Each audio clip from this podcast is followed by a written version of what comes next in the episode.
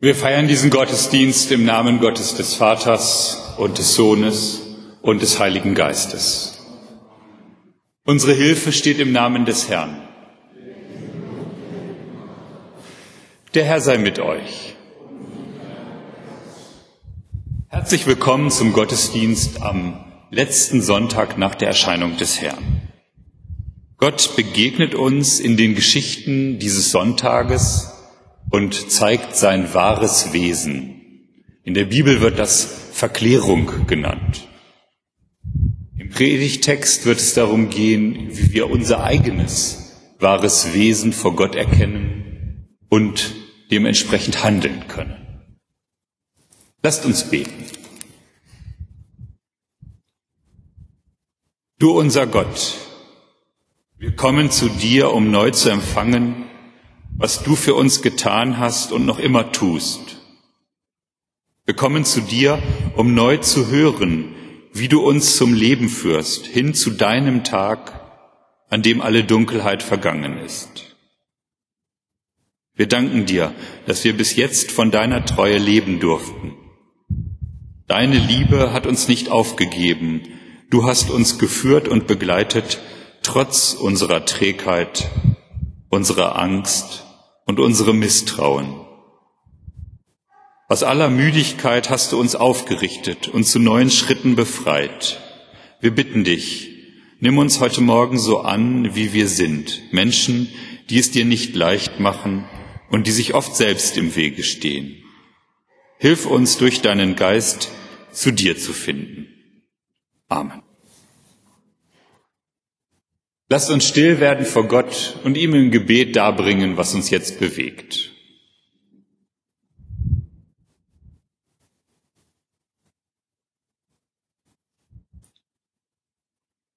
Gott, du Licht des Lebens, du bist hinunter in unsere Welt gekommen, du hast zu uns gesprochen, du hast uns erkannt. Jetzt sind wir zu dir gekommen, wir suchen dich, deine Gegenwart, deine Worte, deine Erkenntnis. Darum bitten wir dich, öffne unsere Herzen und Sinne, gib dich uns zu erkennen, nimm du Raum in unserem Leben und erleuchte uns mit deinem Licht. Amen.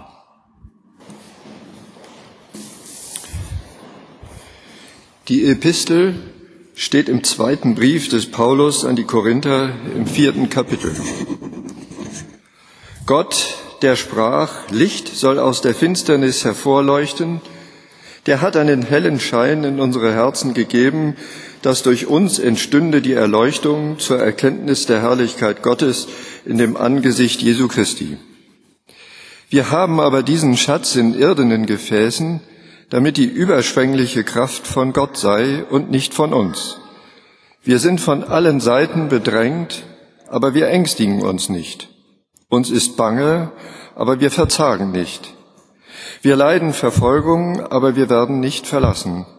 Wir werden unterdrückt, aber wir kommen nicht um. Wir tragen alle Zeit das Sterben Jesu an unserem Leibe, damit auch das Leben Jesu an unserem Leibe offenbar werde.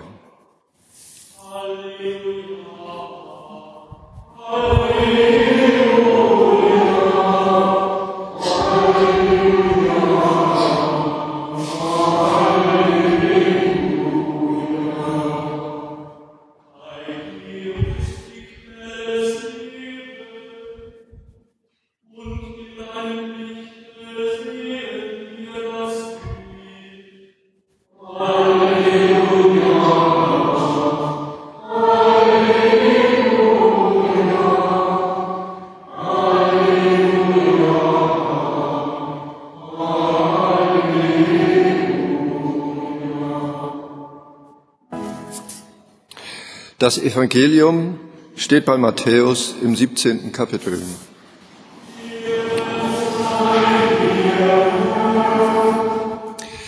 Nach sechs Tagen nahm Jesus mit sich Petrus und Jakobus und Johannes, dessen Bruder, und führte sie allein auf einen hohen Berg. Und er wurde verklärt vor ihnen, und sein Angesicht leuchtete wie die Sonne, und seine Kleider wurden weiß wie das Licht. Und siehe, da erschien ihnen Mose und Elia, die redeten mit ihm. Petrus aber fing an und sprach zu Jesus, Herr, hier ist gut sein. Willst du, so wollen wir hier drei Hütten bauen, dir eine, Mose eine und Elia eine. Als er noch so redete, siehe, da überschattete sie eine lichte Wolke. Und siehe, eine Stimme aus der Wolke sprach, dies ist mein lieber Sohn, an dem ich wohlgefallen habe, den sollt ihr hören. Als das die Jünger hörten, fielen sie auf ihr Angesicht und erschraken sehr. Jesus aber trat zu ihnen, rührte sie an und sprach, Steht auf und fürchtet euch nicht. Als sie aber ihre Augen aufhoben, sahen sie niemand als Jesus allein. Und als sie vom Berge hinabgingen, gebot ihnen Jesus und sprach, Ihr sollt von dieser Erscheinung niemand sagen, bis der Menschensohn von den Toten auferstanden ist.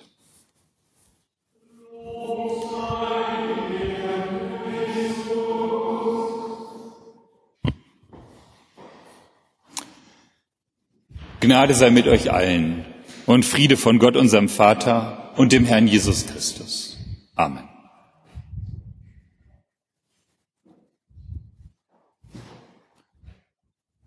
Mose, Mose, ein ägyptischer Name. Wir kennen seinen Namensvetter Ramses, also wenn man es anders ausspricht, Ra Moses. Moses, Mose ist aus heutiger Sicht im Rückblick ein Glaubensheld. Moses, der Mann Gottes, wie ein berühmtes Buch heißt. Und dieser Moses, der durch seine Taten im Rückblick berühmt wurde, hat klein angefangen. Genauer, er wurde angefangen. Erst schaukelte er auf dem Wasser des Nils ausgesetzt, dann wurde er von der Pharaonentochter adoptiert und seine Mutter wurde als Amme engagiert. Aufgewachsen ist er am ägyptischen Hof. Er hat viel gesehen und gehört und gelernt. Moses lebte wie ein Königskind. Er lebte wie ein Ägypter, aber verborgen in ihm, da wusste er doch, dass er nicht dazu gehörte. Aber vielleicht wusste er das auch nicht so ganz bewusst. Aber eines Tages, da sah er, wie ein Aufseher einen versklavten Menschen prügelte einen versklavten Hebräer, und da stieg in ihm der Zorn auf, und dieser Zorn trieb ihn dazu, zuzuschlagen, immer wieder zuzuschlagen und zu treten und zu kloppen, und er steigerte sich, und am Ende lag der Aufseher tot am Boden. Mose vergrub ihn und hoffte, dass es niemand gesehen hatte. Aber diese Hoffnung hielt nicht lange und er musste fliehen, um der Strafe zu entgehen. Der adoptierte Pharaonenprinz floh aus dem Kulturland am Nil nach Midian. Vom Nil ins trockene Steppenland lief er. Dorthin, wo die Nomaden leben, die Grenzgänger. Dorthin, wo sich kein Pharao dafür interessierte, weil man da sowieso keine lohnenden Steuern erheben konnte. Moses vom Prinzenleben zum Hilfsjob. Schafshirte statt Goldbett, Steppe statt Flussauen, Wassermangel statt täglich in Stutenmilch gebadet werden. Schon glaubte Mose, ich habe mich gut eingelebt in dieser Fremde mit meiner Frau und der neuen Arbeit als Schafshirte. Beim Schafehüten aber passierte ihm Folgendes. Ich lese aus dem zweiten Buch Mose den Anfang des dritten Kapitels vor. Mose aber hütete die Schafe Jitros, seines Schwiegervaters, des Priesters in Midian, und trieb die Schafe über die Wüste hinaus und kam an den Berg Gottes, den Horeb. Und der Engel des Herrn erschien ihm in einem feurigen, in einer feurigen Flamme aus dem Dornbusch. Und er sah, dass der Busch im Feuer brannte und doch nicht verzehrt wurde. Da sprach er, ich will hingehen und diese wundersame Erscheinung besehen, warum der Busch nicht verbrennt. Als aber der Herr sah, dass er hinging, um zu sehen, rief Gott ihn aus dem Busch und sprach, Mose, Mose. Er antwortete, hier bin ich. Er sprach, tritt nicht herzu, zieh deine Schuhe von deinen Füßen, denn der Ort, darauf du stehst, ist heiliges Land. Und er sprach weiter, ich bin der Gott deines Vaters, der Gott Abrahams, der Gott Isaaks und der Gott Jakobs. Und Mose verhüllte sein Angesicht, denn er fürchtete sich, Gott anzuschauen. Und der Herr sprach, ich habe das Elend meines Volkes in Ägypten gesehen, und ihr Geschrei über ihre Bedränger habe ich gehört. Ich habe ihre Leiden erkannt. Und ich bin herniedergefahren, dass ich sie errette aus der Ägypter Hand und sie aus diesem Lande hinaufführe in ein gutes und weites Land, in ein Land, darin Milch und Honig fließt, in das Gebiet der Kanaaniter, Hethiter, Amoriter, Perisiter, Hiviter und Jebusiter. Weil denn nun das Geschrei der Israeliten vor mich gekommen ist und ich dazu ihre Drangsal gesehen habe, wie die Ägypter sie bedrängen, so geh nun hin. Ich will dich zum Pharao senden, damit du mein Volk, die Israeliten, aus Ägypten führst.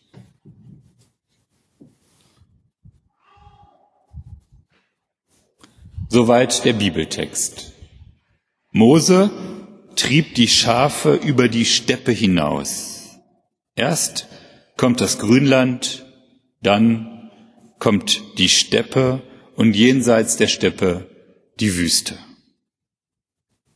Jenseits der Steppe am Fuß des Berges Horeb begegnet Mose außerhalb des vertrauten Gott. Die Geschichte sagt nicht, warum Mose so weit geht. Sie erzählt, dass er immer weiter geht. Er gerät dann bewusst, vielleicht war er des Schafehütens überdrüssig oder unbewusst, trottete er vielleicht der Herde einfach nach und in Gedanken verloren war er plötzlich über die Steppe hinausgegangen, befand er sich in einer Situation, die er nicht beabsichtigt hatte. Auf jeden Fall überschreitet Moses eine Grenze. Er ist jenseits seines Alltags als Schafhirte. Und plötzlich fesselt ein Feuer seine Aufmerksamkeit. Es ist ein besonderes Feuer, weil es brennt, ohne den brennenden Busch zu verzehren. Was brennt dort wenn nicht Dornen, denkt sich vielleicht Mose und geht näher, um zu sehen, was dort brennt. Und er ist ganz konzentriert auf das Feuer, ganz konzentriert auf das Brennen, fasziniert und er denkt an nichts anderes mehr. Liebe Gemeinde, kennen Sie das? Wenn Sie so fasziniert sind, dass etwas Sie anlockt, Sie immer näher herangehen wollen, Sie immer mehr sich damit beschäftigen wollen? Und dann hier, es fesselt die Aufmerksamkeit, aber es ist nicht zerstörerisch. Das Feuer verbrennt nicht den Busch. Die Faszination bei Mose ist da, aber der Busch bleibt. Ich habe nachgedacht, was heute Menschen in ihrem Leben fasziniert, was sie anlockt, was ihre Aufmerksamkeit fesselt. Und bei all den Dingen, auf die ich gekommen bin, da gibt es immer das, dass doch am Ende diese Sache die Menschen verzehrt. Ich will ein Beispiel nennen. Es gibt Menschen, die nehmen Medikamente oder andere Substanzen nicht, weil sie krank sind, sondern weil sie mehr erleben wollen. Und irgendwann gewinnen aber diese Substanzen eine Macht über sie. Das kann auch mal der Alkohol sein. Oder es gibt Menschen, die sind fasziniert und suchen in ihrem Leben etwas, was ihre Langeweile ausfüllt.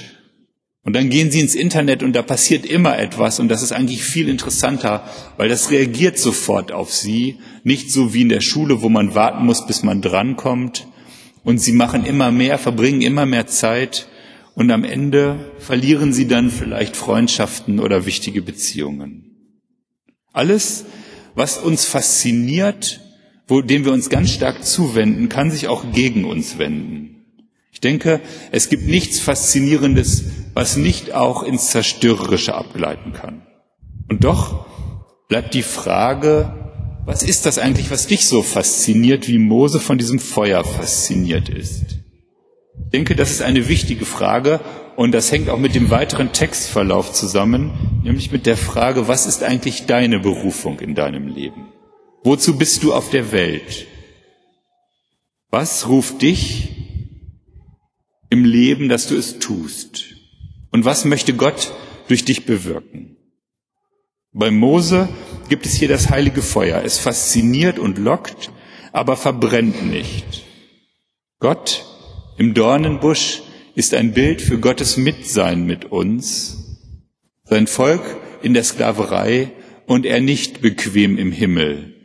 Er leidet mit im Dornenbusch, der nur stachelig ist und keinen Schatten spendet. Und bei Mose tritt zu dieser Faszination gleich das Erschrecken. Mose, Mose ruft es plötzlich aus dem Busch, zweimal sein Name, so wie nur bei Abraham und Jakob sonst in der Bibel.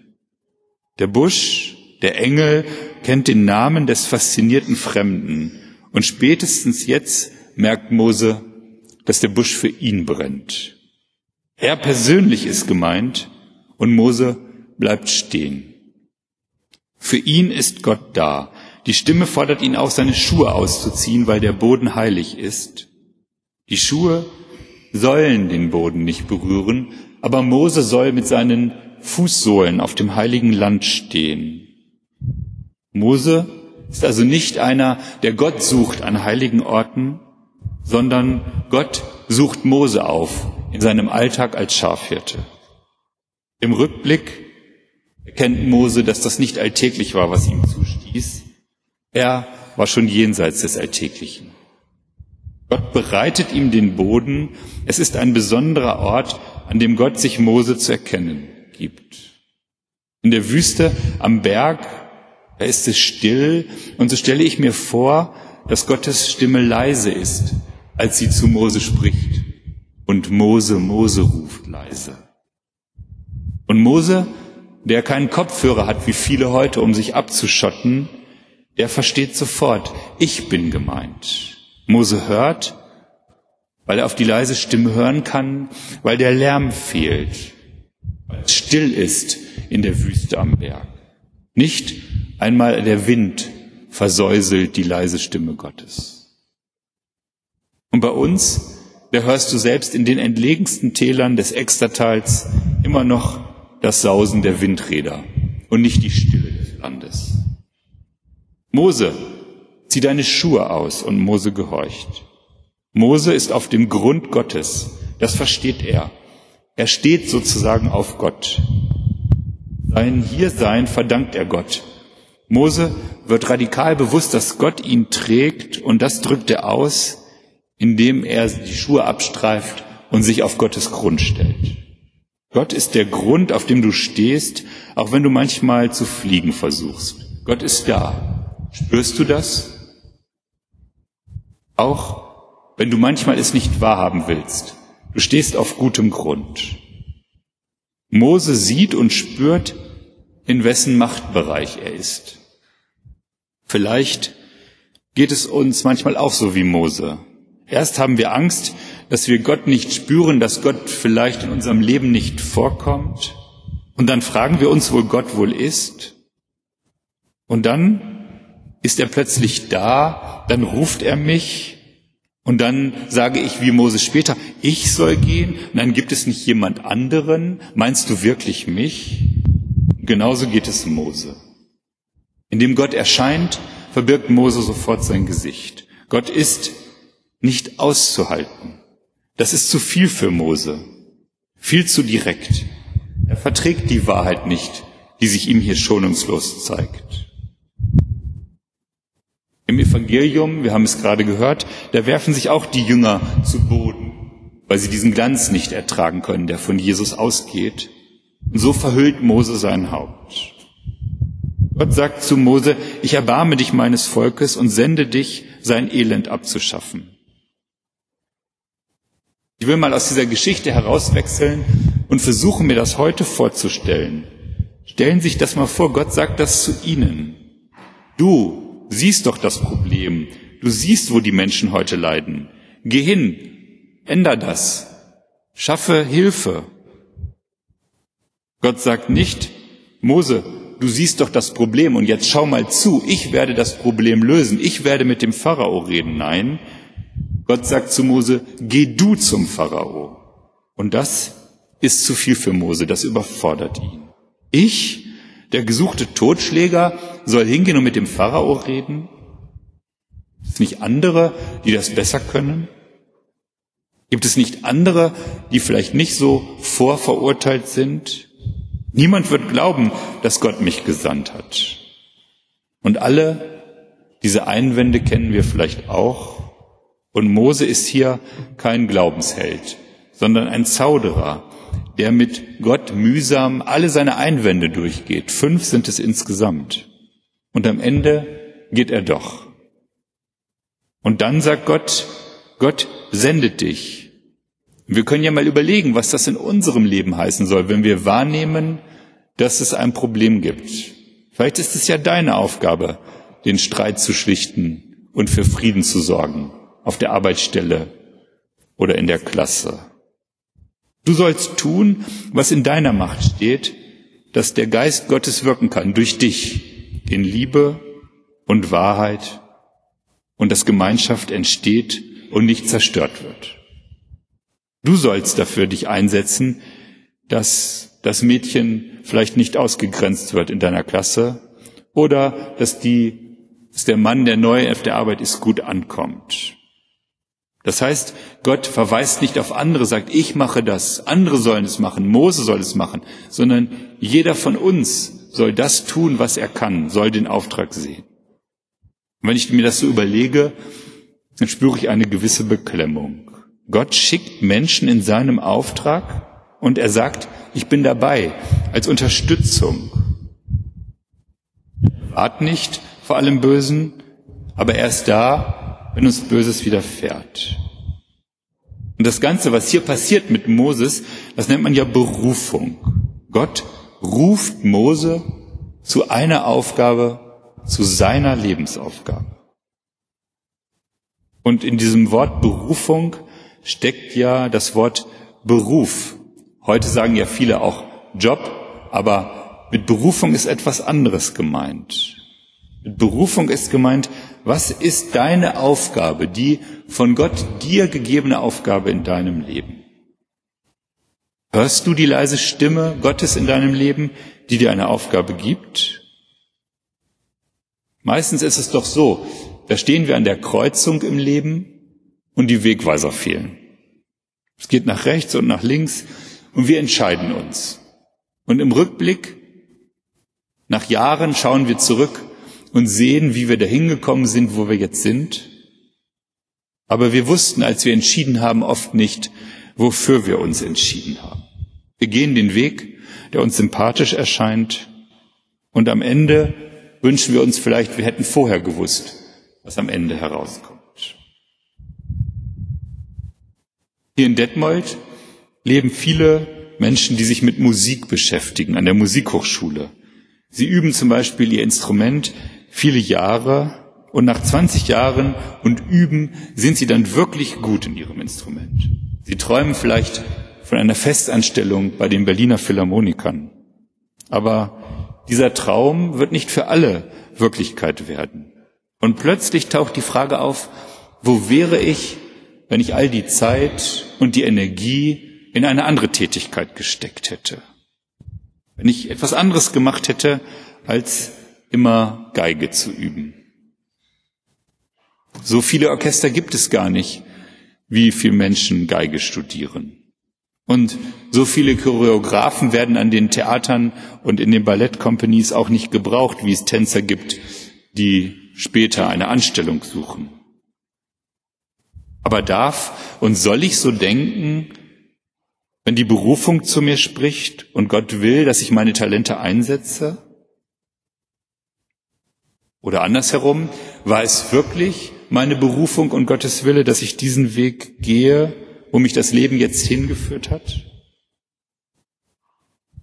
Ich möchte zum Schluss noch vier Leitfragen nennen, wie wir das vielleicht herausfinden können, was unsere Berufung ist.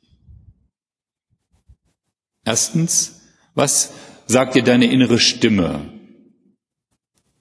was deine Berufung ist, wohin du dich wenden sollst? Wenn es still ist, wenn du in dich hineinhörst, was sagt sie dir?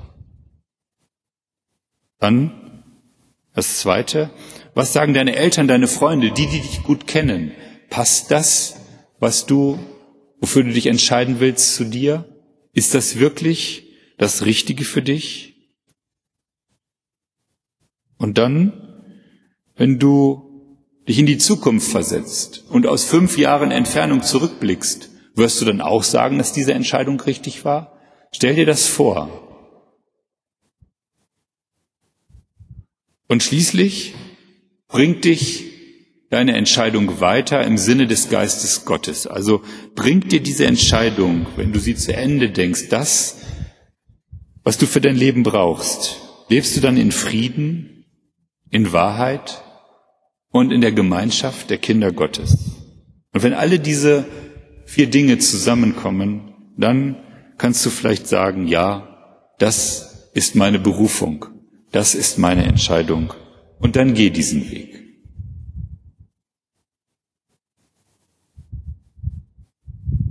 Gott ist mit dir, wo immer du bist, wo immer du hingehst.